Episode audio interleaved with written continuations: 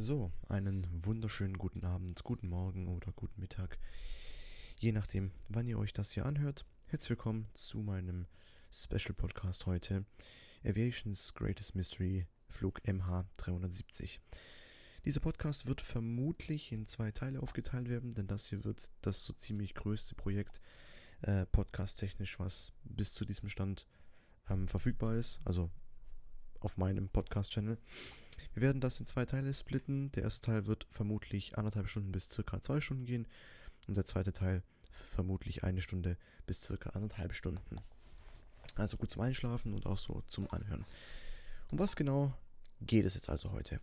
Es geht um den Flug MH370. Für die, die nicht wissen, was MH370 ist, wir werden heute durch sämtliche Informationen geben, die gehen, die wir haben, alles, was dazugehört, alle Theorien, alle Möglichkeiten, alles, was wir bisher wissen, faktisch sowie auch theoretisch. Ich wünsche euch viel Spaß. Beginnen wir mit kurzen Informationen zum Flug. Der Malaysia Airlines Flug 370 war ein internationaler Linienflug von Kuala Lumpur nach Peking, bei dem eine Boeing 777 der Malaysia Airlines am 8. März 2014 um 0.01 Uhr und 21 Uhr Ortszeit aus der Überwachung der Flugverkehrskontrolle des Subang Airports verschwand. Seitdem gilt das Flugzeug als vermisst. Wir gehen mal durch den Flugverlauf, der ziemlich lang ist, ähm, und werden mal komplett alles lesen, worum es hier geht. Es ist eine ziemlich lange Sache, ähm, aber wir werden das alles heute durchziehen. Der Flugverlauf. Die Maschine hob am 8. März 2014 um 0.42 Uhr Ortszeit vom internationalen Flughafen in Kuala Lumpur ab. Sie hätte gegen 6.20 Uhr am 4350 Kilometer entfernten Zielflughafen in Peking ankommen sollen. Vor dem Abflug hatte der Kapitän von MH370 mit 49.100 Kilogramm eine für den Flug übliche Menge Treibstoff angefordert, was eine Höchstflugdauer von gut siebeneinhalb Stunden entspricht. Zwei Minuten nach Starterlaubnis wurde er von der Luftkontrolle aufgefordert, die standardisierte Abflugsroute zu fliegen und direkt zum Wegpunkt Igari zu fliegen. Gegen 0 Uhr 1 und 1 eine Minute, also 0 Uhr, also 1 Uhr 1, war die Reiseflughöhe von 10.700 Metern laut einer Funknachricht erreicht. Um 1.07 Uhr wurde der letzte ACARS-Bericht der aktuellen Flugzeugdaten, der nichts Ungewöhnliches und einen normalen Flugplan nach Peking zeigte, an die Bodenstation gesendet. Die nächste Übertragung hätte um 1.37 Uhr erfolgen müssen, fand aber nicht statt. ACARS sendet Positions- und Statusberichte in Abständen sowie Fehlermeldungen oder Meldungen über Vorkommnisse wie etwa das Abschalten des Transponders der oder Flugplanänderungen in Echtzeit. Sekunden nach der letzten ACAS-Übertragung um 1.07 Uhr gab der Kapitän zum zweiten Mal unaufgefordert innerhalb von weniger Minuten, wenigen Minuten die Reiseflughöhe durch und erhielt vom Boden aus über Funk eine Bestätigung. Als der halbstündliche ACAS-Bericht ausblieb, hätte das Kontrollzentrum von Malaysia Airlines über Textnachricht oder Satellitenanruf mit MH370 in Kontakt treten müssen. Die wiederholte Durchsage der Reiseflughöhe ist eine Anomalie, die allerdings gelegentlich vorkommt und deren Ursache nicht geklärt werden konnte. Mit Erreichen der Reiseflughöhe ist es jedoch grundsätzlich möglich, dass einer der Piloten das Cockpit verlassen kann.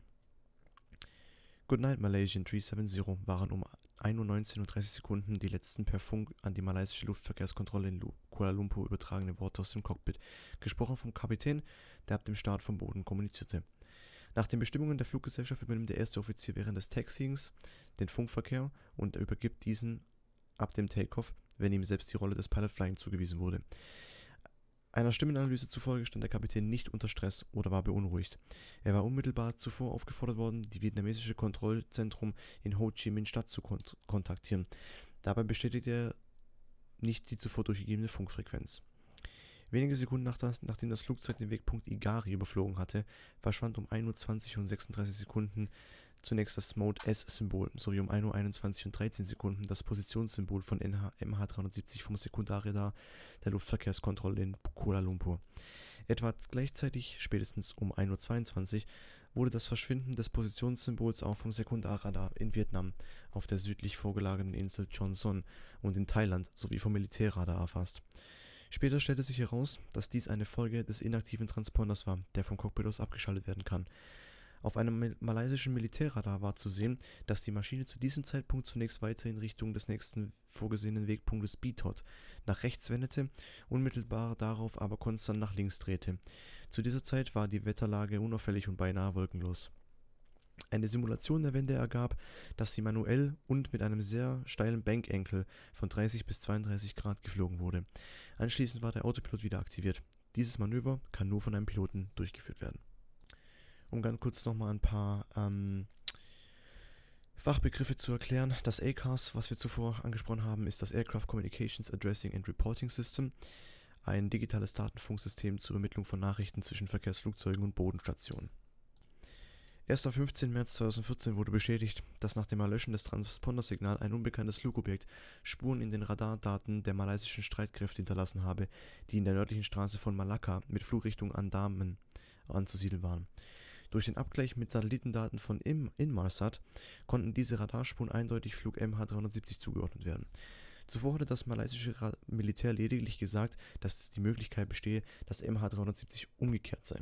Am 18. März, zehn Tage nach Verschwinden des Flugzeugs, sagte ein Sprecher der thailändischen Luftwaffe, es sei auch vom thailändischen Radar im fraglichen Zeitraum ab 1.28 Uhr ein unidentifiziertes Flugzeug mit Kurs auf die Straße von Malakka erfasst worden.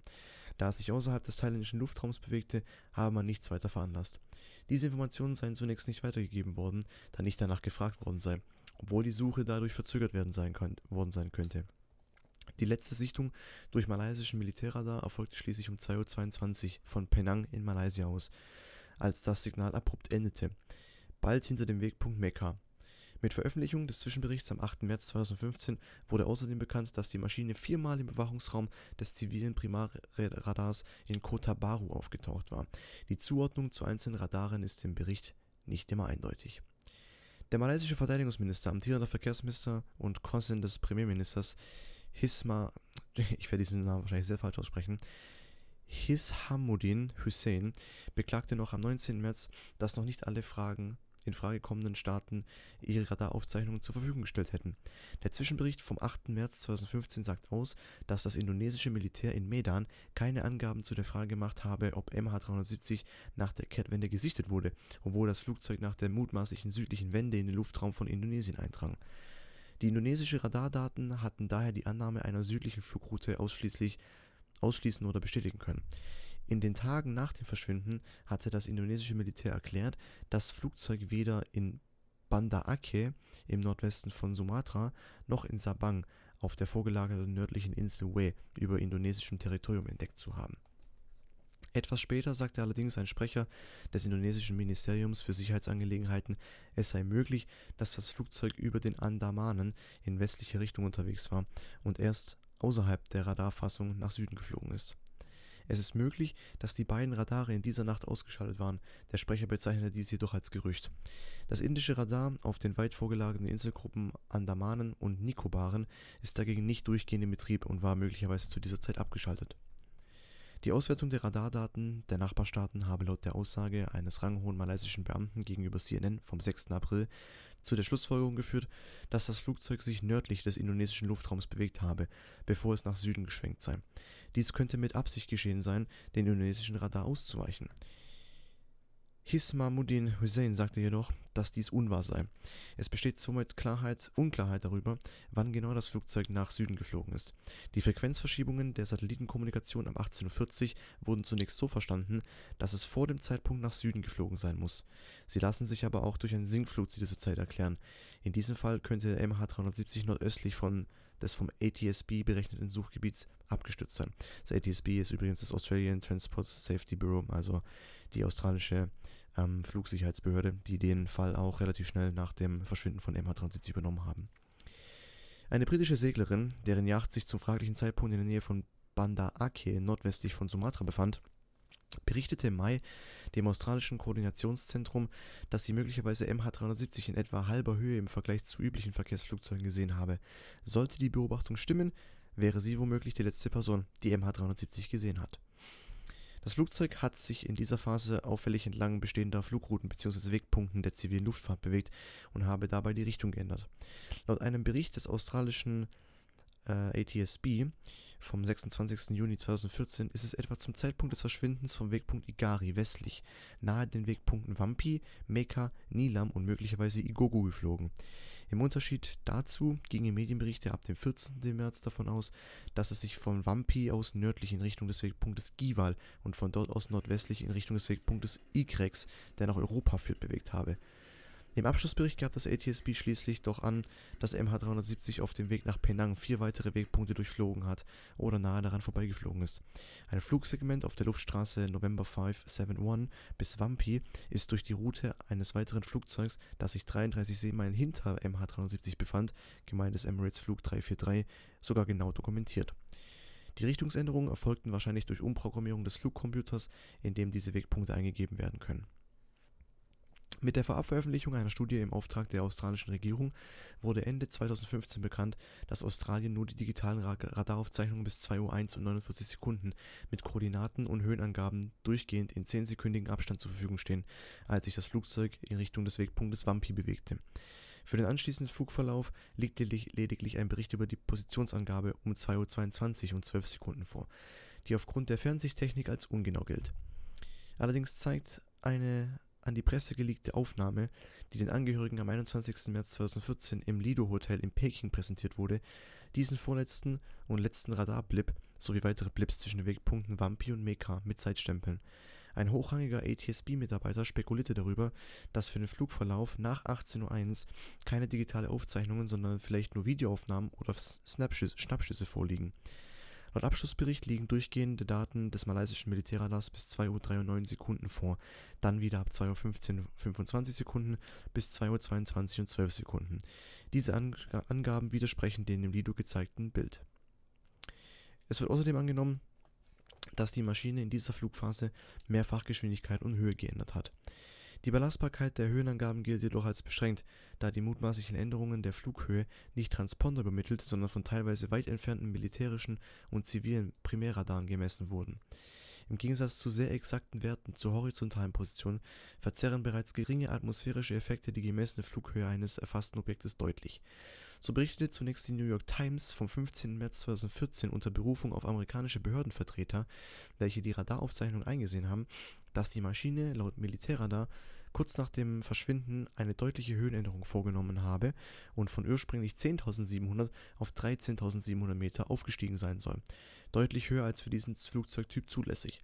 Nach der Kehrtwende sei sie dann über Penang rapide und ungleichmäßig bis auf eine Höhe von etwa 7000 Meter gesunken, deutlich unterhalb der normalen Reiseflughöhe.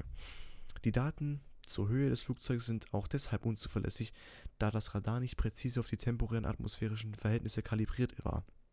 Daher wurde die Annahme eines ungleichmäßigen Sinkflugs später bezweifelt, vielmehr solle die Maschine unbeschädigt und kontrolliert geflogen sein.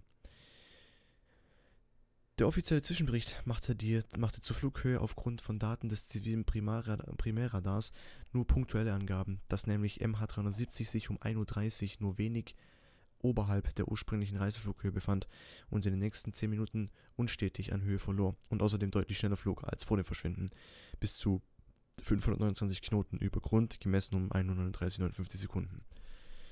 Die mit der Suche beauftragte australische Behörde ATSB verwarf die Höhenangaben des Militärs, Militärradars, da sie unvereinbar mit der Geschwindigkeit von MH370 sind und legt zur Berechnung des Treibstoffverbrauchs in dieser Phase eine Höhe von ungefähr 9150 Meter zugrunde. Eine in ihrem Auftrag erarbeitete Studie kam zu dem Schluss, dass das Flugzeug bis zur vorletzten Radarsichtung von 1802 etwas niedriger und schneller, später wieder etwas höher und langsam unterwegs war. Laut Pressemeldungen sollte soll in dieser Flugphase ein angeblicher Kontakt mit einem Mobiltelefon des Co-Piloten in Penang registriert worden sein. Der Copilot soll dieses wieder angeschaltet haben, nachdem er es vorschriftsmäßig vor dem Abflug, Abflug ausgeschaltet hatte und somit möglicherweise versucht haben, einen Anruf abzusetzen. Anrufe von Personen aus dem Flugzeug wurden hingegen nicht registriert. Hussein dementierte diese Meldungen. Erst der Abschlussbericht des ATSB vom Oktober 2017 bestätigte erstmals die offiziell die Richtigkeit der Angabe. Die Netzeinwahl des Gerätes wurde um 1.52 Uhr, also ungefähr 30 Minuten nachdem das Flugzeug die vorgesehene Route verlassen habe, von einem Mobilfunkmast auf Penang registriert. Mutmaßlicher Flug in Richtung südlicher Indischer Ozean. Ab dem 13. März 2014 wurde durch erste Presseberichte bekannt, dass das Flugzeug südwestlich der indonesischen Insel Sumatra offenbar erneut die Richtung geändert hatte und anschließend noch stundenlang weitergeflogen war. In einer Stellungnahme am 15. März 2014 gab Malaysias Premierminister Najib Razak daraufhin bekannt, dass noch um 8.11 Uhr am 8. März 2014, also mehr als eine Stunde nachdem das Flugzeug planmäßig in Peking hätte eintreffen sollen, ein vollständiger Handshake des Flugzeugs mit der Bodenstation über einen der Satelliten erfolgt sei. Dies bedeutet, dass die Bodenstation eine automatisch generierte stündliche Anfrage an, das, an die Satellitendateneinheit des Flugzeugs geschickt hat, die von dieser automatisch erwidert wurde. Dadurch sei jedoch keine exakte Ortung des Flugzeugs möglich. Den Laufzeiten des Signals BTO-Werte zufolge habe sich das Flugzeug zu dieser Zeit in einem von zwei Korridoren befunden. Der nördliche Korridor erstreckte sich über Nordthailand bis nach Kasachstan, der südliche führe über Indonesien auf das offene Meer des südlichen Indischen Ozeans hinaus. Am späten Abend des 24. März erklärte der Premierminister, eine verfeinerte Analyse der aufgefangenen Satellitendaten habe ergeben, dass der Flug der verschollenen Boeing 777 im südlichen Indischen Ozean westlich von Perth geendet habe. Von der letzten erschlossenen Position aus sei keine Landemöglichkeit mehr erreicht gewesen. Zur Bestimmung des Kurses wurde die durch den Doppler-Effekt hervorgerufene Frequenzverschiebung der vom Flugzeug ausgesendeten Signale gemessen. Daraufhin ließ sich die Bewegung der Maschine relativ zum Satelliten ermitteln. Die zusätzliche Speicherung der Frequenzverschiebungen war vom Betreiber Inmarsat im Anschluss an das Unglück von Air France Flug 447 eingeführt worden, da es schon damals sehr schwierig war, das Wrack zu lokalisieren. Die Satellitenverbindung dient zur Übermittlung unter anderem der ACARS-Daten, die aber nicht mehr gesendet wurden. Durch Abgleich mit den Signalen anderer Boeing 777-Flugzeuge und deren Dopplereffekten ergab sich der südliche Korridor als einzigste plausible Herkunftsmöglichkeit die jeweiligen Abstände zum Satelliten waren durch die BTO-Werte von insgesamt fünf vollständigen Handshakes bekannt.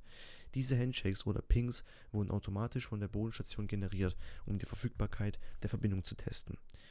Durch zwei erfolgte Anrufe über Satellitentelefon wurde der stündliche Timer wieder zurückgesetzt. Da die beiden Anrufe über andere Kanäle übertragen wurden, liegen für sie keine BTO-Werte vor. Es gibt aber BTO-Werte für den vom Flugzeug initiierten Log-On ab 2.25 Uhr Ortszeit. Die Analyse dieser Daten wurde in den folgenden Monaten weiter fortgeführt und das mutmaßliche Absturzgebiet mehrfach verlegt. Anhand dieser Daten lässt sich nicht erklären, wo genau MH370 auf der siebten Bogenlinie zu verorten ist, so dass es sich ein äußerst großes Gebiet ergibt. Der unvollständige Handshake um 8.19 Uhr genauer sagt ein Log-On von Seiten des Flugzeugs, wurde es später so interpretiert, dass zu diesem Zeitpunkt der Treibstoff ausgegangen und die Satellitenverbindung ausgefallen war, aber durch Not Notstrom wieder automatisch hochgefahren wurde. Die Analyse von Ermittlern verschiedener Länder durchgeführt hat, zu einer wissenschaftlichen Begutachtung Publikation von Inmarsat-Mitarbeitern geführt, in welcher die mathematischen Grundlagen dargestellt werden. Eine Grundannahme für das südliche Suchgebiet war, dass der Autopilot bewusst auf eine gerade Linie in den südlichen Indischen Ozean programmiert wurde. Das frühere nördliche Suchgebiet war unter der Annahme eines Weiterflugs nach Beendigung einer bestimmten Flugroute gewählt worden, die aber nicht gut zu den ersten Ping reinpassten. Eine ausgleichende Position ist der immer Hotspot, der annimmt, dass zunächst der Wegpunkt Ispix südwestlich von Sumatra angeflogen wurde. Zum Zeitpunkt des Unglücksflugs war das australische Überhorizontradar John nicht in Betrieb. Theorien zum Flugende um das Suchgebiet einzugrenzen, ging das ATSB aufgrund einer Simulation davon aus, dass das Flugzeug, nachdem der Treibstoff ausgegangen war, in einen immer steileren Sinkflug übergegangen ist und somit nahe der siebten Bogenlinie abgestürzt ist. Unter Pilotensteuerung hätte das Flugzeug allerdings noch bis zu etwa 230 Kilometer jenseits der siebten Bogenlinie im Gleitflug zurücklegen können. Gesucht wurde zunächst bis zu 40 Kilometer links und 60 Kilometer rechts der Bogenlinie. Später wurde das Gebiet auf 75 Kilometer Abstand in beide Richtungen erweitert. Auf Grundlage einer Analyse von Boeing zum letzten unvollständigen Handshake geht das ATSB außerdem davon aus, dass die Satellitendateneinheit nach dem Ausfall beider Triebwerke wieder mit Strom aus dem Hilfstriebwerk der APU versorgt wurde und sich daher wieder in die Bodenstation einloggte. Demnach fiel zunächst das rechte Triebwerk aus. Das Flugzeug könnte danach nicht höher als 29.000 Fuß gewesen sein.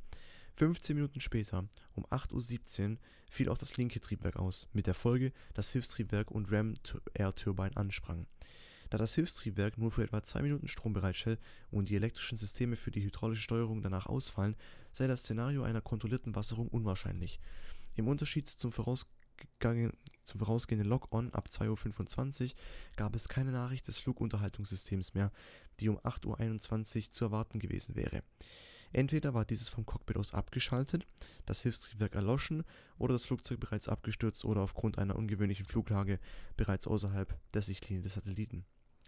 Die Annahme einer, eines steilen Absturzes wird durch einen Doppler-Effekt des Satellitensignals beim letzten unvollständigen Handshake unterstützt, da dieser auf eine schnelle vertikale Bewegungsrichtung hindeutet.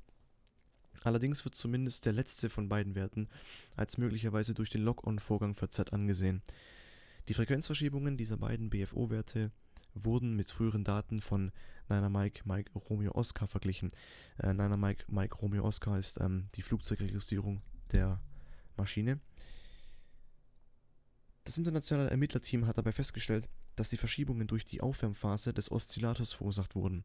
Weitere Faktoren sind die Fehlertoleranz der BFO-Werte sowie die unbekannte Region Richtung des Flugzeugs. Trotz dieser Unsicherheitsfaktoren kann die Sinkrate beim ersten BFO-Wert um 8.19 Uhr auf 3.800 bis 14.200 sowie dies des zweiten um 8.19 Uhr auf 14.600 bis 25.000 Fuß pro Minute eingegrenzt werden. Eine Untersuchung der beiden gut erhaltenen rechten Flügelklappen ergab, dass das Outboard Flap sehr wahrscheinlich im Flügel eingezogen und das Flaperon sehr wahrscheinlich in neutraler Stellung war. Dadurch wird ein unkontrollierter Absturz nahegelegt. In einem Mai 2018 veröffentlichten Buch MH370 Mystery Solved argumentiert der pensionierte kanadische Flugunfallermittler Larry Vance, dass das ATSB wichtige Hinweise zum Schadensbild der Flügelklappen unterschlagen habe, um die anfängliche Annahme eines unkontrollierten Absturzes aufrechtzuerhalten. Seiner Ansicht nach wären bei einem Aufschlag mit hoher Geschwindigkeit das rechte Flaperon und Outboard Flap nicht so gut erhalten. Die Erosionsschäden an beiden Trailing Edges legten es zudem nahe, dass beide Klappen in Landekonfiguration in Kontakt mit dem Wasser kamen, nachdem zunächst die Triebwerke abfielen. Beide Trümmerteile wiesen keine charakteristischen Merkmale auf, die für Flatterschäden sprechen könnten, mit denen die Vertreter der Theorie eines unkontrollierten Absturzes den Zustand der Klappen erklären wollen. Stattdessen sei das Schadensbild charakteristisch für ausgefahrene Klappen und waagerechte Flügelstellung, bei dem Kontakt mit dem Wasser. Andere Trümmerteile wie die Fragmente von Heckflosse und Leitwerken sowie Treibstoff, Entschuldigung, die Teile aus dem Innenraum unterstützen diese These zwar nicht, können jedoch aber auch damit erklärt sein, dass das Leitwerk von Trümmern getroffen wurde und Teile aus dem Innenraum herausgespült wurden. Der letzte unvollständige Handshake sei nicht durch das Treibstoffende verursacht, sondern durch einen unbekannten manuellen Eingriff des Piloten in die Elektronik. Bei einer Anhörung im australischen Senat schloss Peter Foley, der die erfolglose Suche durch das ATSB geleitet hatte, zwar aus, dass die Flügelklappen in Landekonfiguration waren, jedoch widersprach er nicht der Möglichkeit, dass MH370 kontrolliert und in waagerechter Flügelposition auf das Wasser aufsetzte und sich so das Schadensbild an den Klappen erklären lasse eine Wasserung vor Treibstoffende mit einer funktionierenden Hydraulik, wie sie vom professionellen Piloten zu erwarten wäre, sei allerdings angesichts des Reboots und der Dopplerwerte sehr unwahrscheinlich. Die erst am 30. Juli 2018 freigegebene Schadensanalyse des Direction Generale de l'Armament, die im Auftrag der französischen Justiz das Flaperon untersucht hatte, die schriftliche Fassung datiert auf den 26. Juli 2016, kommt zu ähnlichen Ergebnissen. Die französischen Ermittler glauben, ausschließen zu können, dass sich die Klappe noch während des Flugs durch Flatter vom Flügel getrennt hat, da in diesem Fall das Leading Edge zuerst auf dem Wasser aufgeschlagen wäre und deutlich stärker beschädigt sein müsste. Da jedoch die untere Fläche der Trailing Edge nach oben weggedrückt wurde, sei es naheliegend, dass dieser Bereich möglicherweise sogar in zur Landung ausgefahrener Stellung zuerst auf das Wasser schlug und das Flaperon dadurch am Leading Edge vom Flügel abbrach. Die Autoren kritisieren, dass Boeing nicht bereit gewesen sei, ausreichend Daten zur Verfügung zu stellen, um diese Hypothese abschließend bestätigen zu können. Diese Erklärung setzt voraus, dass das Flugzeug zum Zeitpunkt des asiatischen Raums Nochmal, das war jetzt wieder mal eine Zelle zu schnell gelesen. Diese Erklärung setzt voraus, dass das Flugzeug zum Zeitpunkt des Absturzes unter der Kontrolle eines Piloten stand. Die Zeitung Le Monde hatte bereits hierüber am 4. September 2014 berichtet, als die französische Opferangehörigen über Zwischenergebnisse informiert wurden. Der Flugkapitän einer Boeing 777 im asiatischen Raum und Ausbilder Simon Hardy, der in der Wende bei Penang einen emotionalen Abschiedsgruß an den Heimatsort des Flugkapitäns von MH370 sehen will, hält es für möglich, dass der Pilot von MH370 nach der letzten Satellitenverbindung das Flugzeug abgefangen, in einem Gleitfunk überführt und auf diese Weise noch etwa 100 Meilen zurückgelegt haben könnte der Abschlussbericht zieht die Annahme, dass das Flaperon zur Wasserung ausgefahren war, in Zweifel, da seitdem die weiter oben beschriebenen Funde hinzugekommen sind, die zeigen, dass die Klappen nicht in Landekonfiguration waren. Vielmehr deuten die gemeinsamen Schäden an Flaperon und Outboard Flap darauf hin, dass beide gleich ausgerichtet waren. Dennoch zeigen auch die Trümmer aus dem Innenraum ein Auseinanderbrechen des Flugzeugs an, entweder beim Aufprall auf das Wasser oder noch in der Luft, wobei keine Trümmer der Trümmerteil, wobei keines der Trümmerteile Spuren von Sprengstoff aufwies. Bevor wir mit dem nächsten Kapitel weitermachen, für die Menschen, die es eventuell interessiert, ein paar technische Daten zum Flugzeug. Ähm, diejenigen, die sich damit nicht auskennen oder die ähm, das nicht interessiert, können das ignorieren. Kurze Information zum Flugzeug. Das Flugzeug der Malaysia Airlines Boeing 777-200 mit der Registrierung Niner Mike Dash Mike Romeo Oscar mit der Manufacturer Serial Number 28420, der Line Number 404, Age of 11.8 years, Production Site in Everett, Airframe Status written off. Delivered wurde das Flugzeug im Mai 2002 an Malaysian Airlines mit der Konfiguration Charlie 35 Yankee 247 und zwei Rolls-Royce Engines mit dem Hexcode 75008 Foxtrot. Reconfigured und crashed am 8. März. Reaktion der Luftverkehrskontrolle. Die unmittelbare Reaktion auf den Verlust von Radar- und Funkkontakt haben zu Kritik an der malaysischen Behörden sowie zu juristischen Auseinandersetzungen durch Angehörige geführt. Die Vorgänge sind bislang noch nicht untersucht oder aufgeklärt worden, der globale, der globale zeitliche Ablauf ist aber bekannt. Die Kommunikationsprotokolle der Fluglotsen der beteiligten Luftverkehrskontrollen wurden im Zwischenbericht vom 8. März 2015 veröffentlicht. Angaben des Kontrollzentrums von Malaysian Airlines und Logbucheinträge des diensthabenden Vorgesetzten der malaysischen Luftverkehrskontrolle in Kuala Lumpur waren bereits im ersten vorläufigen Bericht zusammengefasst worden. Die verantwortliche Abteilung war zwischen 0 Uhr und 6 Uhr unterbesetzt, um 3 Uhr fand ein Personalwechsel statt. Der Notfall wurde erst während der Dienstzeit des neuen Controllers ausgerufen. Dies war anscheinend über den Vorfall kaum informiert eine erste Anfrage von der vietnamesischen Luftverkehrskontrolle in Ho Chi Minh Stadt über den Verblieb des Flugzeugs erfolgte demnach um 1.39 Uhr, also nicht, wie vorgeschrieben, innerhalb von fünf Minuten nach der Übergabe. Ho Chi Minh Stadt hätte zuvor vergeblich versucht, das Flugzeug über Funk zu kontaktieren und auch Flugzeuge in der Nähe gebeten, ohne dass eine Antwort erfolgt sei. Laut Aussage des Fluglotsen verschwand MH370 beim Wegpunkt Bitot im vietnamesischen Luftraum dieser Irrtum klärte sich erst um 5:20 Uhr auf. Um 1:41 Uhr versuchte Kuala Lumpur MH370 erfolglos zu erreichen. Es wurde aber nicht, wie vorgeschrieben, vom diensthabenden Vorgesetzten eine Alarmphase (Uncertainty Phase) ausgelöst, durch welche die Luftraumüberwachung der Nachbarstaaten über das vermisste Flugzeug informiert worden wäre. Um 2:03 Uhr wurde vom Kontrollzentrum von Malaysia Airlines via Aircars eine Textnachricht an das Flugzeug geschickt mit der Aufforderung, Ho Chi Minh Stadt zu kontaktieren der Ablink der Nachricht wurde unmittelbar darauf als unterbrochen angezeigt, da die Verbindung mit der Satellitendateneinheit zu diesem Zeitpunkt nicht funktionierte. Die in zweiminütigem Abstand für die nächsten 40 Minuten automatisch erfolgten weiteren Versuche blieben ebenfalls ohne Antwort. Die automatische Downlink-Nachricht von ACARS zum Boden zeigte gescheitert an. Im Zwischenbericht reicht das ACARS-Protokoll des Netzwerkanbieters SITA allerdings nur bis 2.15 Uhr. In den Ilmarsat-Daten sind nur zwei solche Versuche belegt, wohl deshalb, weil sich die Verbindung automatisch auslockte.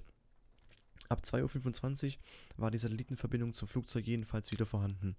Erst nach Veröffentlichung des Abschlussberichts wurde aufgrund vorausgehender unabhängiger Ermittlungen bekannt, dass das Verkehrsministerium eine zweite Nachricht, die vom Kontrollzentrum von Malaysia Airlines geschickt wurde, in allen Berichten unterschlagen hatte diese Nachricht wurde um ca. 2:39 Uhr verschickt und lautete: Liebe MH370, bitte bestätigen Sie die Textnachricht. Grüße Operation Center oder wie es tatsächlich stand, Dear MH370, please acknowledge test message. Regards Operation Center.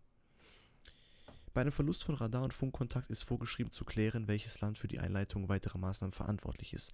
Gleichwohl teilte Kuala Lumpur um 2.04 Uhr Ho Chi Minh Stadt eine Angabe des Kontrollzentrums von Malaysia Airlines mit, wonach das Flugzeug sich über Kambodscha und somit außerhalb des vietnamesischen Luftraums befinde. Ho Chi Minh Stadt kontaktierte daraufhin die Luftverkehrskontrolle in Kambodscha, die angab, dass das Flugzeug nicht in ihrem Luftraum sei. Um 2:06 Uhr meldete der Aircars Positionsbericht, dass das Flugzeug nicht in das Satellitensystem eingeloggt sei. Gleichwohl bestätigte gegen 2:15 Uhr das Kontrollsystem von Malaysia Airlines gegenüber dem Vorgesetzten in Kuala Lumpur, dass MH370 in Kambodscha sei, wie in dessen Logbuch, Logbuch vermerkt ist, und wies darauf hin, dass ein Signalaustausch stattfinde. Um 2.19 Uhr bestätigte Ho Chi Minh Stadt auf Anfrage von Kuala Lumpur, dass die vorgesehene Flugroute MH370 nicht über Kambodscha, sondern über Vietnam führen sollte. Unklar bleibt, ob die darauffolgende Anfrage Malaysian Airlines erreicht hat. Gegen 2.35 Uhr, also 10 Minuten nachdem die Satellitenverbindung wieder da war, bestätigte Malaysian Airlines auf Anfrage des Vorgesetzten in Kuala Lumpur, dass die Textnachricht das Flugzeug erreicht hat dieses weiterhin einer Positionsbericht an die Fluggesellschaft sendete und übermittelte die Koordinaten, wonach das Flugzeug auf der vorgesehenen Route im nördlichen vietnamesischen Luftraum verortet wurde. Kuala Lumpur forderte Malaysia Airlines dabei auf, MH370 via Satellitentelefon zu kontaktieren und sich anschließend wieder zu melden. Unmittelbar darauf gab Kuala Lumpur die Koordinaten an Ho Chi Minh Stadt weiter, wo die Angabe geprüft und später Kuala Lumpur mitgeteilt wurde, dass das Flugzeug nicht kontaktiert werden konnte. Um 2.40 Uhr rief Malaysian Airlines zum ersten Mal das Cockpit an. Da die Satellitenverbindung seit 2.25 Uhr wieder funktionierte, wurde der Anruf durchgestellt, aber nicht beantwortet. Gegen 3.30 Uhr teilte Malaysian Airlines Kuala Lumpur mit, dass der Positionsbericht auf einer Prognose der vorgesehenen Flugroute im Flight Explorer beruhe und nicht verlässlich sei, um die Position von MH370 zu bestimmen. Dies ist ebenfalls im Logbuch des Vorgesetzten vermerkt. Um 3.56 Uhr teilte das Kontrollzentrum von Malaysian Airlines auf Anfrage dem neuen Fluglotsen von Kuala Lumpur mit, dass es noch keine Neuigkeiten gebe, man wolle aber versuchen, das Flugzeug zu kontaktieren. Es ist nicht bekannt, ob Malaysian Airlines die Luftverkehrskontrolle oder irgendeine andere Instanz jemals darüber informiert hat, dass die beiden ECAS-Nachrichten nicht durchgingen und der Anruf zwar durchging, aber nicht beantwortet wurde. Militärische Quellen gaben gegenüber Reuters an, dass die Militärbasis Butterworth in Penang an der malaysischen Westküste von der zivilen Luftkontrolle in Kuala Lumpur gegen 2 Uhr informiert wurde, dass das Flugzeug vermisst werde. Man sei aufgrund der Grundlage der Angaben von Kuala Lumpur davon ausgegangen, dass es technische Schwierigkeiten habe und deshalb in Richtung eines Flughafens unterwegs sei. Auf dem Militärradar sei ein entsprechendes Flugobjekt entdeckt worden. Da es somit als nicht feindlich bewertet wurde, habe man nichts veranlasst. Es ist über den Flughafen Penang auf das offene Meer hinaus hinweggeflogen, nachdem es zuvor den Flughafen Kota Baru an der Ostküste überflogen hatte. Um 5.09 Uhr erkundigte sich das Kontrollzentrum von Singapur im Auftrag von Hongkong über das Ausbleiben von MH370 im chinesischen Luftraum. Auf telefonische Anfrage von Kuala Lumpur um 5.20 Uhr teilte das Kontrollzentrum von Malaysian Airlines die Ansicht mit, dass MH370 angesichts des letzten Funkkontakts den Luftraum von Malaysia nie verlassen habe. Der Fluglotse in Kuala Lumpur, der nach 3 Uhr seinen Dienst angetreten hatte, bestätigte diese Meldung. Er kündigte außerdem an, seinen Vorgesetzten aufwecken zu wollen, um zu überprüfen, wann der letzte Kontakt stattgefunden hat.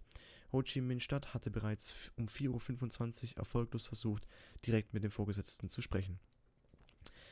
Der damalige Chef von Malaysian Airlines, Hugh Dunleavy, sagte in einem Interview, dass er gegen 4 Uhr morgens eine Notfallnachricht erhielt und sich anschließend zum Kontrollzentrum in Kuala Lumpur begab. Alle Verantwortlichen von Malaysian Airlines seien in den ersten Stunden davon ausgegangen, dass das Flugzeug vom Kurs abgelenkt wurde und stundenlang weiterflog, aber nicht, dass es abgestürzt sei. Da keine Kommunikation von MH370 erfolgte, ging er beim späteren Treffen mit den Angehörigen davon aus, dass kein Entführungsfall vorliegt, bei dem die Regierung in Verhandlung mit einem Entführer stand. Die Luftverkehrskontrolle in Kuala Lumpur aktivierte um 5.30 Uhr, also über vier Stunden nach dem Verschwinden vom Radarschirm, das Rettungskoordinationszentrum Koordinierung der Suche durch das Militär. Von dort wurde eine Stunde und zwei Minuten später über das Aeronautical Telecommunications Network, ein internationales Netzwerk von Luftverkehrskontrollen der einzelnen Ländern, der Notfall verbreitet. Das entsprechende Dokument des Rettungskoordinationszentrums, das im zivilen Luftamt eingegangen war, erhielt keinen offiziellen Stempel. Das erste malaysische Rettungsflugzeug startete um 11.30 Uhr. Vorschriftsmäßig hätte das Rettungskoordinationszentrum innerhalb von drei Minuten nach der Ankunftszeit im vietnamesischen Luftraum durch den diensthabenden Vorgesetzten informiert und außerdem das Militär kontaktiert werden sollen. Nachdem das Flugzeug die planmäßige Ankunft in Peking um 6.20 Uhr verpasst hatte, verlangte der Vorgesetzte in Ho Chi Minh Stadt um 6.36 Uhr vergeblich mit dem Vorgesetzten in Kuala Lumpur zu sprechen. Um 6.50 Uhr wolle auch Singapur mit einem Vorgesetzten sprechen, dieser sei jedoch beschäftigt. Singapur bat außerdem um Bestätigung, dass Malaysia Airlines weiterhin versuchte, das vermisste Flugzeug zu kontaktieren. Um 7.13 Uhr versuchte das Kontrollzentrum von Malaysia Airlines zum zweiten Mal MH370 über Satellitentelefon zu erreichen.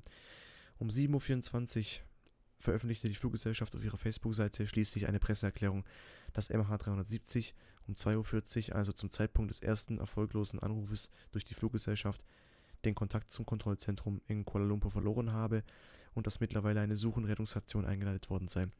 Zu diesem Zeitpunkt war MH370 noch in der Luft und in den Inmarsat-Satelliten eingeloggt. Der Anruf ging daher durch, wurde aber nicht beantwortet.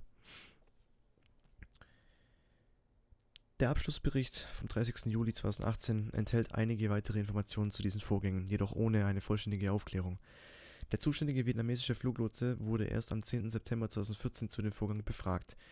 Er hatte keine Erklärung dafür, warum er nicht innerhalb von 5 Minuten MH73 kontaktiert hat, gab aber an, dass andere Flugzeuge auf Notfrequenz kontaktiert zu haben, was jedoch nicht durch Aufzeichnung belegt werden konnte. Möglicherweise ergab sich dadurch eine Verzögerung. Er konnte auch nicht aufklären, warum er den Wegpunkt Bitot im vietnamesischen Luftraum als Referenzpunkt erwähnte, was zu weiterer Konfusion über die Zuständigkeit führte. Kuala Lumpur hatte bereits um 2.27 Uhr, als die Benachrichtigung von Vietnam erfolgte, eine Distress Phase und im Weiteren die Folgephasen feststellen müssen. Dies trat jedoch nicht auf. Um 2 Uhr informierte der zuständige Radarlotse über einen weiteren Lotsen, einen Vorgesetzten, der sich zu diesem Zeitpunkt im Schlaf- und Ruheraum befand. Der Vorgesetzte telefonierte daraufhin mit dem Kontrollzentrum von Malaysian Airlines, wo ihm mitgeteilt wurde, dass laut dem Flight Explorer MH370 über Kambodscha sei. Das Gespräch wurde aber nicht aufgezeichnet. Der Vorgesetzte gab sich damit zufrieden und kehrte um 2.30 Uhr in den Ruheraum zurück, wo er bis 5.30 Uhr verblieb, als der erste Alarm ausgelöst wurde. Der Controller von Malaysia Airlines gab später an, dass weder er noch das weitere diensthabende Personal hinreichend ausgebildet waren, um zu wissen, dass es sich lediglich um eine Projektion handelte. Der Radarblip von MH370 erschien im Primärradar der zivilen Luftüberwachung von Kuala Lumpur, wurde aber nicht in Echtzeit wahrgenommen. Der zuständige Bereich wurde in dieser Zeit entgegen der Vorschriften von Personen besetzt, die unzureichend ausgebildet waren. Als um 3.30 Uhr die Benachrichtigung durch die Fluggesellschaft erfolgte, dass die Flugprojektion nicht zuverlässig sei, sah man die Zuständigkeit bei Vietnam. Es liegen keine Aufzeichnungen darüber vor, dass die malaysische Luftverkehrskontrolle das Militär informiert hat. Das Militär hat jedoch am selben Tag die unangemeldete Radar-Echo-Anzeige mit MH370 identifiziert und deshalb keine Abfangjäger entsendet, da das Flugzeug keine Bedrohung darstellte. Am Tag der Veröffentlichung des Abschlussberichts erklärte der Direktor der zivilen Luftfahrtbehörde von Malaysia seinen Rücktritt. Der neue Verkehrsminister Anthony Loke kündigte eine interne Untersuchung an. Suche der Maschine Suche in der Umgebung von Indonesien und Malaysia. An der Suche- und Rettungsaktion beteiligten sich die Seestreitkräfte und Seeaufklärer Australiens, Vietnams, Indonesiens, Indiens, Malaysias, Thailands, Singapurs, Neuseelands, Japans, der Volksrepublik China, der Philippinen und der Vereinigten Staaten, sowohl die Nationale Behörde der Transportsicherheit der Vereinigten Staaten, aus denen drei der an Bord befindlichen Passagiere stammten, als auch der US-amerikanische Hersteller Boeing, von dem das Flugzeug produziert worden war, hatten ihre Unterstützung angeboten. Zunächst wurde in der Nähe des zuletzten Funkkontakts nach dem Flugzeug gesucht. Die vietnamesische Marine hatte gemeldet, dass das Flugzeug etwa 280 Kilometer von den To-Chu-Inseln entfernt über dem Golf von Thailand abgestürzt bzw. das Signal der Maschine dort abgebrochen sei. Allerdings sagte der stellvertretende vietnamesische Verkehrsminister, dass die vietnamesische Luftverkehrskontrolle am gleichen Tag die malaysischen Behörden über die Richtungsänderung informiert, aber hierzu keine Antwort erhalten habe. Noch einige Stunden nach dem Verschwinden sagte der Chef von Malaysia Airlines, das Flugzeug sei bis 2.40 Uhr von der Luftverkehrskontrolle östlich von Malaysia erfasst worden. Die zunächst angeblich getätigte Behauptung, ein, Mal ein malaysisches Militärradar habe MH370 noch um 2.40 Uhr nahe Pulau Berak, einer Insel in der Straße von Malakka, gesichtet, hatte das militärische Radar demnach mentiert. Das malaysische Militärradar informierte zudem noch am 8. März um 10.30 Uhr den Verteidigungs- und Verkehrsminister Hussein darüber, dass nach Radaraufzeichnungen über MH370 geflogen sei. Zwei dort stationierte Schiffe sowie ein Flugzeug wurden um Aufklärung gebeten. Je mehr treibende Objekte, die durch Aufklärer oder Satelliten im Bereich der vermuteten Absturzstelle gesichtet wurden, konnten nach Detailklärungen entweder nicht mehr gefunden oder nicht als zum Flugzeug gehörend identifiziert werden. Ein, 20, ein etwa 20 Kilometer breiter Ölfilm im mutmaßlichen Absturzgebiet nahe dem Fischerhafen Tok Bali im Bundesstaat Kelantan entpuppte sich nach chemischen Analysen entnommener Proben als Schiffstreibstoff. Das abzusuchende Gebiet wurde durch Malaysia am Tag nach dem Verschwinden der Maschine auf die Straße von Malakka ausgedehnt, da es nunmehr möglich erschien, dass das Flugzeug seinen Kurs nach Westen gewechselt habe, wie das militärische Radar am 11. März sagte. Die Volksrepublik China kündigte am 8. März an, sich mit zehn Satelliten, die über hochauflösende Kameras verfügen, an der Suche nach der Maschine zu beteiligen. Am gleichen Tag wurde zudem die Auswertung der Suchzone bekannt gegeben. Am 12. März wurden insgesamt 42 Schiffe und 35 Flugzeuge an der Suche beteiligt, davon etwa ein Drittel in der Straße von Malakka, der Rest im Südchinesischen Meer. Seitdem beteiligt sich auch die indische Küstenwache und suchte in der Anda an schwieriges Wort Andamanensee und im Gebiet der Nikobareninseln. Außerdem stellte die Crowdsourcing-Plattform Tomnot aktuelle Satellitenaufnahmen zur Verfügung. Millionen von Internetnutzern beteiligten sich an der Suche Meldungen der maledivischen Zeitung Haveru vom 18. März, nach denen Bewohner von Kudahuvadu eine Stunde, etwa eine Stunde nach dem mutmaßlichen Zeitpunkt des Absturzes ein tieffliegendes Verkehrsflugzeug in ähnlichen Farben wie die der vermissten Maschine gesichtet hätten, kommentierte das maledivische Militär am folgenden Tag mit der Stellungnahme, es sei kein Hinweis auf ein Radarecho von MH370 auf den betreffenden Regionen empfangen worden, weder vom militärischen noch vom zivilen Radar der Flughäfen. Laut Recherchen vom Florence de Giangi lassen weder der Zeitpunkt noch die Richtung irgendeinen Zusammenhang mit MH370 erkennen, es soll sich vielmehr um ein Flugzeug der örtlichen Fluggesellschaft gehandelt haben. Laut Nachforschungen des selbstfinanzierten Privatermittlers Blaine Gibson ließ sich dagegen nicht erklären, welches Flugzeug es war. Am 13. März meldete das Wall Street Journal, dass die Triebwerke des verschollenen Flugzeugs noch mehr als vier Stunden nach dem letzten Radarkontakt Datenpakete gesendet hätten. Obwohl der malaysische Verteidigungsminister und amtierender Verkehrsminister Hussein diese Meldung unter Berufung auf Angaben von Malaysia Airlines zunächst als fehlerhaft dementierte, erwies sie sich später als teilweise zutreffend. Nach Informationen der BBC vom 14. März 2014 hatte das Satellitensystem des britischen Unternehmens Inmarsat noch bis zu fünf Stunden nach dem letzten Radarkontakt automatisch generierte Signale der Kommunikationsbereitschaft, sogenannte Handshakes, von MH370 empfangen Allerdings wurden diese Handshakes nicht von den Triebwerken selbst gesendet. Ein Sprecher des Pentagon sagte noch am 14. März, dass das Flugzeug im Indischen Ozean niedergegangen sein könnte. Die USA wollten die Suche dorthin verlegen. Nach Bekanntwerden des letzten Ping-Signals der Maschine aus einem der beiden Korridore wurde die Suche nach Wrackteilen im südchinesischen Meer am 15. März 2014 eingestellt. Die Suche konzentrierte sich nun auf die umgebenden Regionen der beiden Korridore. In den folgenden Wochen wurde das Suchgebiet mehrfach verlegt, nachdem die Analysen der Satellitendaten an Australien weitergegeben worden waren. Hinzu kam, dass die Suche nach den auf dem Meer treibenden Trümmern im Unterschied zur Suche nach vom Meeresgrund ausgehenden Flugschreibersignalen unter Einbeziehung der Meeresströmung erfolgen musste, die sich schwer zu berechnen lassen. Der südliche Korridor wurde unter Koordinaten der australischen Maritime Safety Authority, der AMSA, abgesucht. Der malaysische Premierminister Najib Razak hatte den australischen Premierminister Tony Abbott gebeten, die Suche im südlichen Korridor zu koordinieren, da dieses Suchgebiet im australischen Seenotrettungsgebiet lag. Am 17. und 18. März begann die Volksrepublik China mit der, System, mit, der, mit, der, mit der systematischen Durchsuchung des Korridors auf ihrem Territorium. Zu dieser Zeit beteiligten sich insgesamt 25 Länder an der Suche. Für den Fall, dass das Flugzeug in den nördlichen Korridor geflogen wäre, erhofften sich die Ermittler weitere Informationen durch die Analyse der Militärradardaten der Staaten, die es überflogen haben müsse, insbesondere der Volksrepublik China. In den folgenden Tagen wurden jedoch keine solche Hinweise gefunden. Mehrere Flugzeuge aus Japan, Südkorea und den USA konnten nicht zu ihrer geplanten Suchflügen starten, da Überflugrechte für Indonesien nicht erteilt wurden. Am 20. März gab, das, gab der australische Premierminister Toby Abbott bekannt, dass aus Satellitenbildern, die am 16. März etwa 2500 Kilometer südwestlich von Perth entfernt im Indischen Ozean aufgenommen wurden, Teile im Wasser zu erkennen sind, die zu einem Flugzeug gehören könnten. Flugzeuge, Marine- und Handelsschiffe mehrerer Länder wurden zur Abklärung entsandt. Das zunächst, kommen, das zunächst in Frage kommende Gebiet umfasst etwa 7,68 Millionen Kilometer und liegt in der Roaring Forties, der Westwindzone, die von schlechten Wetterverhältnissen, rauer See und starker Meeresströmungen nach Osten gekennzeichnet sind. Am 22. März wurde zusätzlich für das Suchgebiet eine Zyklonwarnung gegeben. Das Suchgebiet war etwa 2500 Kilometer vom nächstgelegenen Festland Australien entfernt, was die Suche erschwerte.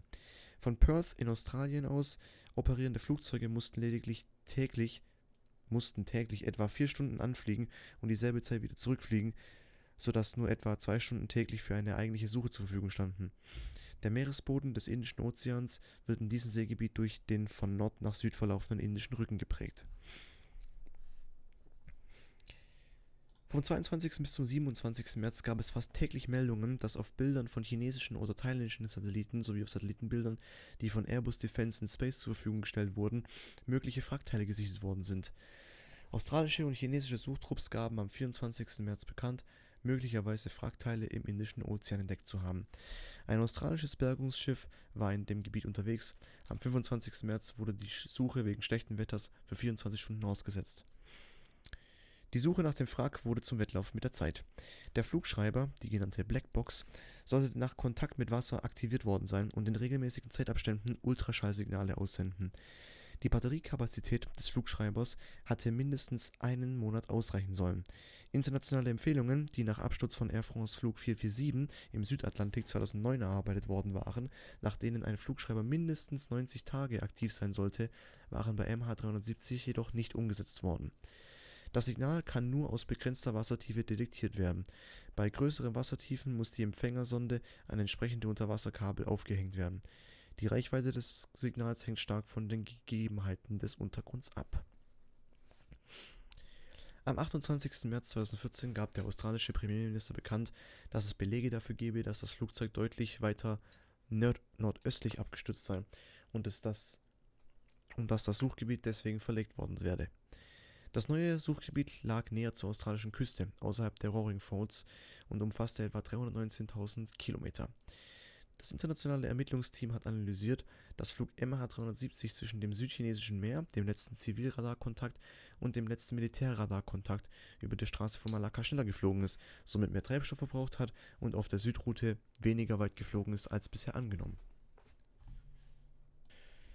Über 50 auf dem Meer treibende Objekte wurden an diesem Tag gesichtet, von denen nur ein Teil geborgen werden konnte. Am 30. März wurde schließlich das australische Schiff Ocean Shield mit einem Schleppsensor in das Gebiet beordert, um den Flugschreiber aufzuspüren. Seit dem 1. April 2014 koordiniert das australische Joint Agency Coordination Center die Suche nach MH370. Es wurde wenige Tage vorher eigens zu diesem Zweck gegründet. Nach dem Chicagoer Abkommen liegt die Verantwortung für die Ermittlungen bei Malaysia, wobei Australien die Suche nach dem Wrack im östlichen Entschuldigung, im südlichen Indischen Ozean als akkreditiertes Mitglied leitet. Die britische Marine beteiligt sich mit dem U-Boot HMS Tireless und dem Vermessungsschiff HMS Echo. Am 5. April 2014 meldete eine chinesische Nachrichtenagentur, dass ein Flugschreiberdetektor des Suchschiffs Haixun 01 ein pulsierendes Schallsignal mit der Frequenz 37,5 kHz empfangen wurde, welches zur Frequenz des Flugschreibers der Boeing 777 passte. Offenbar wurde das Signal von einem handgehaltenen Hydrophon etwas über eine Minute lang registriert. Allerdings wurde einige Tage später ausgeschlossen, dass das Signal zu einem vermissten Flugzeug gehöre. Am gleichen Tag, australische Zeitzone, wurde später zum australischen, vom australischen Suchschiff Ocean Shield, das inzwischen zur Verstärkung des chinesischen Schiffs beordert worden war, in etwa 300 Seemeilen, knapp 600 Kilometer Entfernung, ein weiteres Signal empfangen. Der Empfang ereignete sich in der Nähe der Luftstraße Mike 641, die von den Kokosinseln nach Perth führt. Der Leiter der Behörde JACC, Agnes Houston, bezeichnete trotz aller gebotenen Vorsicht den Empfang dieses Signals als bislang vielversprechendste Spur. Der erste Empfang des Sensors der Ocean Shield bei einem Wendemanöver in geringer Tiefe dauerte 2 Stunden und 20 Minuten. Der zweite Empfang bei der Rückfahrt in einem Umkreis von ca. 1,5 Kilometer und nunmehr in 3000 Meter Tiefe ungefähr 13 Minuten. Bei der Rückfahrt seien zwei verschiedene Signale empfangen worden, die mit Übertragungen des Flugdatenschreibers und Stimmenrekorders übereinstimmten. Die Signale seien auf einer Frequenz von 33,331 kHz in regelmäßigen Intervallen von 1,106 Sekunden registriert worden. Das Gebiet, in dem nach Trümmerteilen gesucht wurde, wurde mit Stand vom 11. April 2014 auf 47.000 Quadratkilometer neu eingegrenzt. Von der Ocean Shield wurde am 8. April eine weitere angebliche Übertragung empfangen. Um eine störfreie Suche zu gewährleisten, werde kein weiteres Schiff in, der, in dieser Suche eingesetzt. Allerdings legte ein Flugzeug des Typs P-3 Orion 84 Sonderbojen in der Nähe der Ocean Shield aus, die in mindestens 300 Meter Tiefe in den Ozean abhören konnten. Da sich Wasserschall nicht geradlinig, sondern abhängig von zahlreichen Faktoren, Faktoren wie Temperatur, Druck und Salzgehalt diffus ausbreitete, sei es schwierig, die Quelle genau zu lokalisieren. Zudem gehe man davon aus, dass der Meeresboden mit meterhohen Schluff bedeckt sei, der Schallwellen ablenken und das Wrack verbergen könne.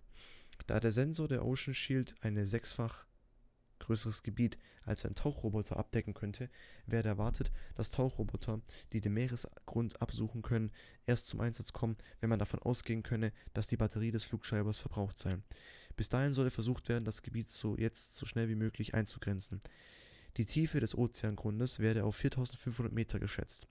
Eine zunächst vielversprechende Signalempfang durch die Orion vom 10. April konnte jedoch nicht als zusätzlicher Hinweis auf den Flugschreiber bestätigt werden, wurde aber nach weiterer Analyse als dem erwarteten Signal eines Flugschreibers sehr ähnlich beschrieben. Ab dem 12. April war auch die HSM, HMS Echo im Suchgebiet, um den Meeresboden zu kartografieren. Nachdem keine weiteren Signale mehr detektiert wurden, sagte der australische Premierminister Tony Abbott in Peking, dass die Signalstärke nun schnell abnehme und das Auffinden zumindest einer der beiden Flugschreiber zu einer gewaltigen Aufgabe werde. Der zu dieser Zeit vermutete Ruheort von MH370 war der kaum kartografierte nördliche Rand des Zenti-Plateaus an der Grenze zum Mortonbecken. Am 14. April gab Houston, der Leiter des Suchteams, bekannt, dass nunmehr anstelle des Taut Pinger Locator der Tauchroboter Bluefin 21 eingesetzt werde, dessen Einsätze jeweils 24 Stunden dauerte und der in bis zu 4500 Meter Tiefe vordringen und den Meeresboden mit Hilfe eines Seitensichtsonars kartografiert werden könne. Die Suche nach akustischen Signalen des Flugschreibers wurde damit eingestellt. Ein Ölfleck, der an der vermuteten Absturzstelle gesicht wurde, erwies sich jedoch nicht als Flugzeugtreibstoff oder Hydraulikflüssigkeit. Im Fall des Misserfolgs wurde erstmals eine großflächige Erforschung des Meeresbodens entlang der vermuteten Flugkorridor der siebten Satelliten-Ping-Boni-Linie in ausgestellt. Da die Bluefin 21 bei ihrem ersten Einsatz aufgrund von einer Sicherheitssperre vorzeitig auftauchte, nachdem, der, nachdem die Tauchgrenze von 4500 Meter beschritten war, wurde das Gerät umprogrammiert, um mit einem akzeptablen Sicherheitsrisiko tiefer in den Ozean vorzudringen. Die Größe des Suchgebiets wurde als Kreis mit einem Radius von 10 Kilometern angegeben die Suche per Schiff und Flugzeug dauerte zunächst weiter an, wurde wegen schlechten Wetters aber teilweise ausgesetzt. Bis zum 26. April wurden 95 Prozent des Gebiets durch den Tauchroboter abgesucht, ohne einen Hinweis auf das Flugzeug. Am 28. April gaben Tony Abbott und Agnes Houston bekannt, dass die Suchaktion nicht mehr als Rettung, sondern als Bergung des Wracks diene, Search and Recovery. Die Suche nach Trümmern auf dem See werde eingestellt, da diese mittlerweile gesunken sein dürften. Durch 29 Flugzeuge und 14 Schiffe war es bis dahin ein Gesamtbereich von 4,5 Quadratkilometern durchsucht worden. Stattdessen werde eine erweiterte Unterwassersuche projektiert, welche die gesamte wahrscheinliche Absturzzone von 700 mal 80 Kilometer, etwa 60.000 Quadratkilometer umfassen und etwa acht Monate andauern könnte. Die Suche sei schwierig, da wahrscheinlich der gesamte Meeresgrund in diesem Gebiet durch Schluff in unbekannter Höhe bedeckt werde. Tony Abbott sagte, dass es immer noch einen beträchtlichen Grad an Zuversicht gebe, dass die empfangenen Signale vom Flugschreiber stammten und daher werde die Bluefin 21 Tauchroboter, der bis dahin ein Gebiet von 400.000 Quadratkilometer kartografiert habe, weiter im, im Gebiet der empfangenen Signale eingesetzt. Nachdem die Ocean Shield zwischenzeitlich zum Auffüllen der Vorräte nach Australien zurückgekehrt war, verließ sie am 10. Mai wieder den Hafen, um mit Hilfe der Bluefin 21 das Gebiet um das erste Signal das am 5. April empfangen wurde, herum abzusuchen. Das ATSB sei sich nach weiterer Analyse mittlerweile nicht mehr sicher, ob die beiden letzten am 8. April empfangenen Signale tatsächlich von einem Flugschreiber stammten, sodass möglicherweise nur die ersten beiden Signale für die Suche relevant seien. Nach einer Pause wegen eines Defektes wurde der Tauchroboter Bluefin 21 ab 22. Mai 2014 wieder von der Ocean Shield aus eingesetzt. Das chinesische Schiff Hugh Kenson wurde zudem am 21. Mai mit der Mission, den Meeresgrund in der Region bathymetrisch zu kartografieren. Sie diente der Vorbereitung einer anschließenden Tiefseeerforschung. Der Einsatz war notwendig, um zu vermeiden, dass Unterwasserfahrzeuge zerschellen. Die Daten der bathymetrischen Vermessungen, die für die Wissenschaft interessant sind, sollen in Datenbanken veröffentlicht werden. Die Veröffentlichung der biometrischen Daten aus Suchphase 1 von der Feinsuche aus Tiefensonar erfolgte im Juli 2017. Die bathymetrische Vermessung hat zur Entdeckung bisher unbekannter geografischer Gegebenheiten geführt, darunter Unterwasservulkane von 2000 Metern Höhe. Am 29. Mai erklärt das ATSB, dass die Suche des Tauchroboters in einem Gebiet von 850 Quadratkilometer um den Empfang der, der akustischen Signale aus abgeschlossen sei und dass das Gebiet somit als Ruheort für MH370 ausgeschlossen werden könne. Die erweiterte Unterwassersuche sollte im August 2014 beginnen und werde auf zwölf Monate projektiert. Zusätzlich würden die zusätzlichen Dateien weiter analysiert.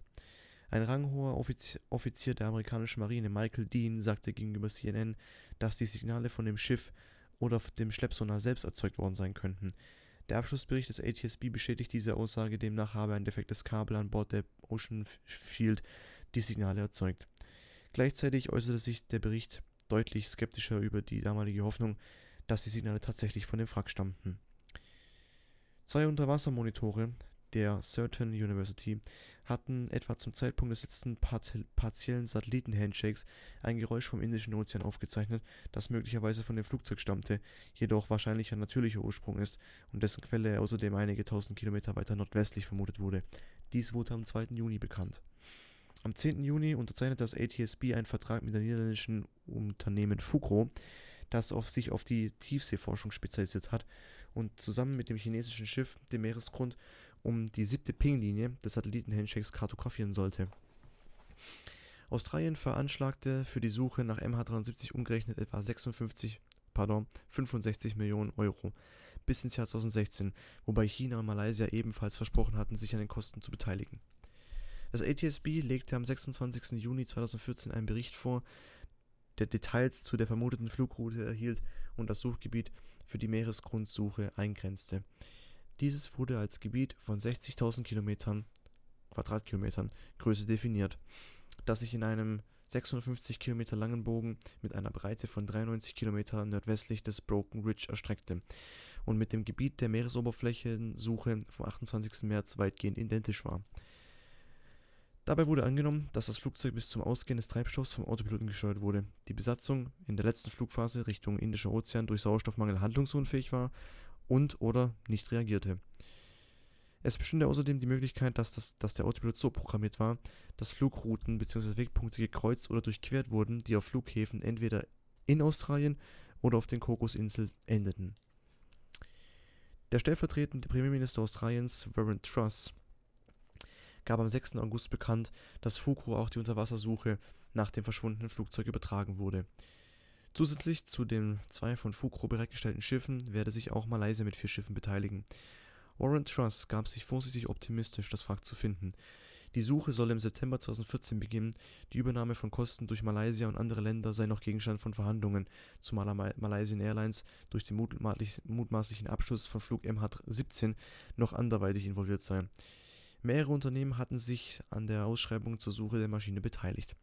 Warren Truss und der malaysische Verkehrsminister Leo Ting Lai unterzeichneten am 28. August ein Abkommen zur Aufteilung der Kosten für die Suche. Am 6. Oktober 2014 trat die Suche nach dem verschwundenen Flugzeug schließlich in die angekündigte neue Phase. Der US-Tiefforschungsschiff GO Phoenix begann an diesem Tag das neue Gebiet nach Wrackteilen zu untersuchen. Die niederländischen Schiffe Fugro Discovery und Fugro Equator sollten bis spätestens Ende Oktober ebenfalls dort eintreffen und den Einsatz unterstützen. Allerdings konnte die Fugro Equator aufgrund technischer Probleme erst am 21. November mit der Suche beginnen. Das Gebiet ist extrem zerklüftet. Zum Einsatz kamen Unterwasserfahrzeuge, die von den Schiffen gezogen werden und mit Sonargeräten, Treibstoffdetektoren und Videokameras Hinweise auf den Verbleib von MH370 aufspüren sollten. Die Schiffe hatten ausreichend Vorräte, um jeweils etwa einen Monat lang auf See zu bleiben, bevor sie im Hafen, zum Hafen zurückkehren mussten. Das ATSB veröffentlichte am 8. Oktober einen revidierten Bericht zu neuen Analysen der Satellitendaten und Flugsimulationen, welcher im Ergebnis die mögliche Fundstelle nunmehr südlich des Broken Ridge im Bereich des siebten Bogens verortet. Wesentlicher Grund hierfür war die Bewertung der BFO-Werte des ersten Anrufs um 18.40 Uhr als Indikatoren für eine bereits erfolgte Wende nach Süden. Alternativ können diese Werte jedoch auch für eine Änderung in der Flughöhe zu diesem Zeitpunkt erklärt werden. Das frühere Suchgebiet, das im Juni definiert wurde, war ohne diese Interpretation berechnet worden. Die Anrufe selbst enthalten die Frequenzverschiebungen, aber keine Laufzeichen auf einem entsprechenden Kanal. Durch diese Anrufe konnten also keine weiteren Ordnungsringe generiert werden. Die Abstände zum Satelliten sind nur für sechs stündliche Handshakes bekannt. Die Kartierung des Meeresbodens im Umfang von insgesamt 160.000 Quadratkilometern wurde am 26. Oktober 2014 für die Tiefseesuche am siebten Boden ausgeschlossen. Am 17. Dezember 2014 meldete das australische Koordinationszentrum, dass die laufende Suche nach Wrackteilen auf dem Meeresboden bis zum Mai 2015, also vor den stürmischeren Wintermonaten, weitergehend abgeschlossen sein dürfte, sofern keine unvorgesehenen Verzögerungen eintreten. Zur weiteren Unterstützung wurde am 28. Januar das Schiff Fugro Supporter in das Gebiet entsandt. Vom 1. bis zum 4. Februar sowie bis zum 14. bis zum 16. März wurden die Sucharbeiten aufgrund von Zyklonwarnungen ausgesetzt. Dabei wurden von der Gö Phoenix einige Objekte gefunden, die vom Menschen geschaffen sein könnten, allerdings kaum Ähnlichkeit zum Flugzeugtrümmern aufweisen, so, sondern vielleicht Schiffscontainer sind. Außerdem wurde ein Schiffswrack entdeckt. Warren Truss sagte am 1. März 2015, dass die Suche nicht ewig weitergehen könne und dass derzeit zwischen Australien, China und Malaysia diskutiert werde, ob angesichts der Kosten die Suche auch nach, nach Mai in das bis zu 1,1 Millionen Quadratkilometer große Gebiet um die Prioritätszone herum fortgeführt werden solle. Am 16. April einigten sich die beteiligten Regierungen Australien, China und Malaysia jedoch darauf, die Suche um ein Jahr fortzusetzen, um weitere 60.000 Quadratkilometer zu, zu durchsuchen. Am 6. Mai wurde eine Unterbrechung der Unterwassersuche für die Zeit der Wintermonate in der südlichen Hemisphäre angekündigt. Bald daraufhin wurde die Fugro Supporter aus dem Suchgebiet abgezogen. Am 20. Juni beendete die Go Phoenix die Suche im nördlichen Gebiet, da ihr Vertrag von Malaysia ohne Begründung gekündigt wurde. Am 3. Juni einigten sich die beteiligten Regierungen darauf, die Suche zu beenden, falls im erweiterten Suchgebiet von 120.000 Quadratkilometer keine Funde mehr gemacht werden. Bis zu diesem Zeitpunkt waren über 50.000 Quadratkilometer durchsucht worden. Außerdem wurde angekündigt, die Suche über die Wintermonate grundsätzlich fortzusetzen. Anfang September fand ein Treffen mit Vertretern aus Malaysia und Australien in Canberra statt, auf dem der Sucheinsatz ab den Sommermonaten diskutiert wurde. Ergebnisse des Treffens wurden nicht bekannt, chinesische Vertreter sagten trotz Einladung ab. Chinas Premier Qi Kei Wang stellte bei einem Treffen mit dem australischen Premier Malcolm Turnbull im November 20 Millionen australische Dollar für die weitere Suche nach dem Wrack in Aussicht. Einige Objekte von mittlerem Interesse wurden Ende September durch ein hochauflösendes Sonar in großer Tiefe untersucht, da ein Tauchroboter erst in den Sommermonaten eingesetzt werden konnte. Diese gehörten laut Behördeneinschätzung nicht zu einem Flugzeug. Im November musste die Suche zweimal aufgrund von Krankheitsfällen abgebrochen werden und die Fugro Discovery zum Hafen in Fremantle zurückkehren. Ab dem 15. November führte die Fugro Äquator wieder bathymetrische Vermessungsarbeiten durch, da man nun einen Bereich weiter südlich und außerhalb des ursprünglich vermessenen Gebiet absuchte. Das ATSB veröffentlichte am 3. 3. Dezember 2015, nachdem bereits über 75.000 Quadratkilometer abgesucht worden waren, einen neuen Bericht, der auf Grundlage der, der bayesischen Statistik für die noch ausstehende 44.000 Quadratkilometer die Prioritätszone im Süden des Suchgebiets festlegte.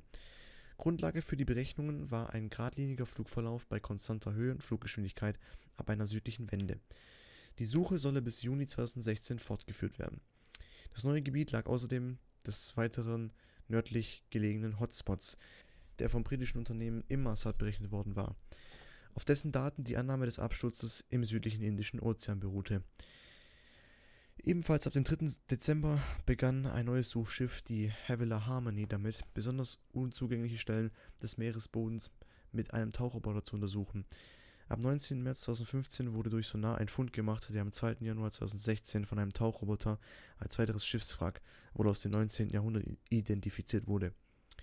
Weitere Untersuchungen ergaben Anfang 2018, dass es sich bei den beiden gefundenen Wracks um die Westridge und die W. Gordon oder Magdala handelt. Kohlefrachter, die im letzten Viertel des 19. Jahrhunderts durch eine Explosion an Bord sanken. Am 24. Januar 2016 verlor die Fuji Discovery ihr Unterwassersonar, als bei einer Kollision mit dem Unterwasservulkan, der 2200 Meter über dem Meeresboden lag, die Kabel rissen. Die Fuku Discovery kehrte zum Hafen zurück und bereitete einen Ersatzsonar vor. Das verlorene Sonar wurde zwei Wochen später von der Havila Harmony erfolgreich geborgen. Das chinesische Schiff Dong Hai Chung verließ am 29. Januar den Hafen von Singapur, um sich das an der Suche zu beteiligen. Dieses Schiff wird mit von den gleichen Unternehmen betrieben wie die zuvor gekündigte Go Phoenix. Um, am 21. März verlor die Dong durch ein Kabelriss ebenfalls ihr Schleppsonar. Am 28. am 18. April konnte dieses mit Hilfe eines Tauchroboters wieder geborgen werden. Seit dem 8. Mai konnte wetterbedingt die Suche mit Unterwassersonar nicht fortgeführt werden. Erst am 15. Juni konnte die Dong die Sucharbeiten vorübergehend wieder aufnehmen. Ende Juli 2016 gaben Australien, China und Malaysia in einem gemeinsamen Brief an die Angehörigen bekannt, dass die Suche ausgesetzt werden soll, falls im gegenwärtigen Gebiet keine Funde gemacht werden. Die Suche könne wieder aufgenommen werden, falls glaubhafte Hinweise auf den Verbleib von MH370 gefunden würden. Am 11. August beendete die Fugo Discovery die Suche nach MH370. Mit Stand vom 30. 30. November 2016 sind über 110.000 Quadratkilometer durchsucht worden. Die Dong Haichu 101 beendete am 3. Dezember die Suche. Aufgrund der wetterbedingten Verzögerungen wurde die Suche bis Januar 2017 verlängert. Dabei wurden einige Sonarkontakte durch einen Tauchroboter näher abgeklärt. Anschließend sollten einige Modelle des Flapperons mit Satellitenempfängern ausgesetzt worden werden, um so mit Hilfe von langjährigen Driftdaten möglicherweise neue Hinweise auf den Absturzort zu erhalten. In einem Bericht vom 20. Dezember 2016 kam das ATSB zu dem Schluss, dass die Suche mit veranschlagtem Gebiet mit mindestens 95%iger Zuversicht abgeschlossen ist. Die Annahme eines geradlinigen Flugverlaufes nach der südlichen Wende kann damit weitgehend ausgeschlossen werden. Das ATSB geht davon aus, dass stattdessen ein anderer Autopilotenmodus eingestellt war, der in zunehmender Nähe zum magnetischen Südpol einen bogenförmigen Flugverlauf verursacht.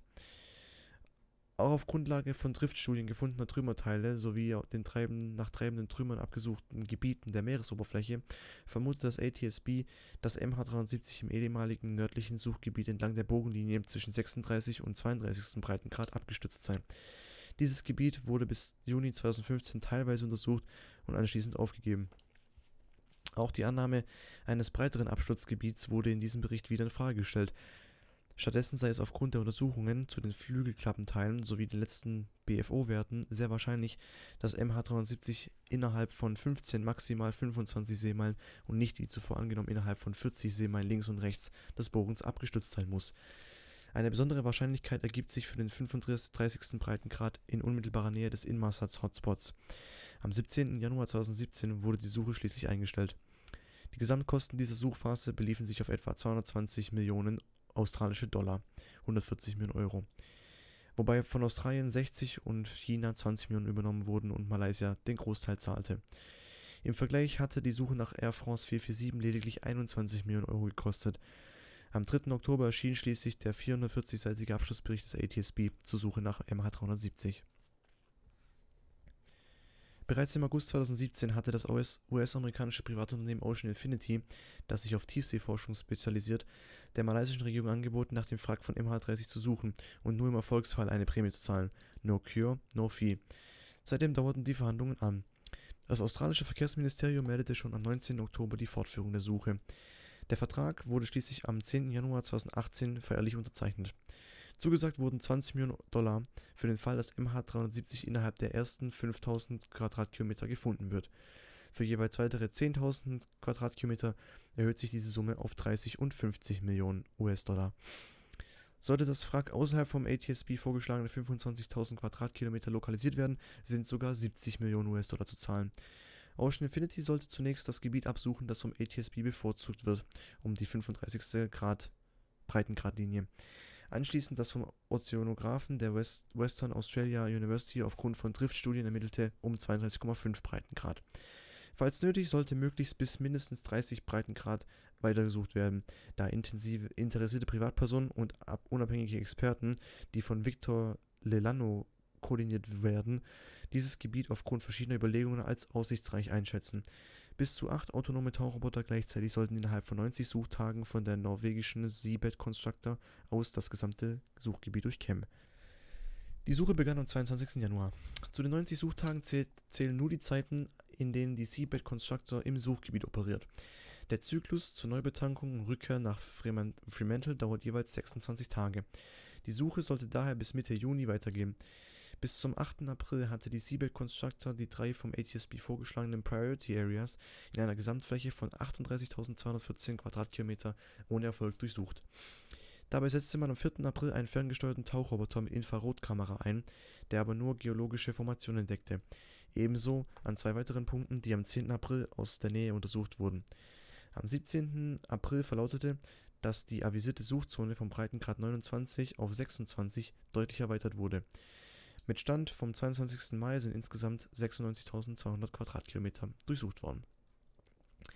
Das von Premierminister Najib Razak angeführte Parteienbündnis Barisan Nasional verlor am 9. Mai 2018 die malaysische Parlamentswahl, nachdem man Najib Korruption vorgeworfen hatte.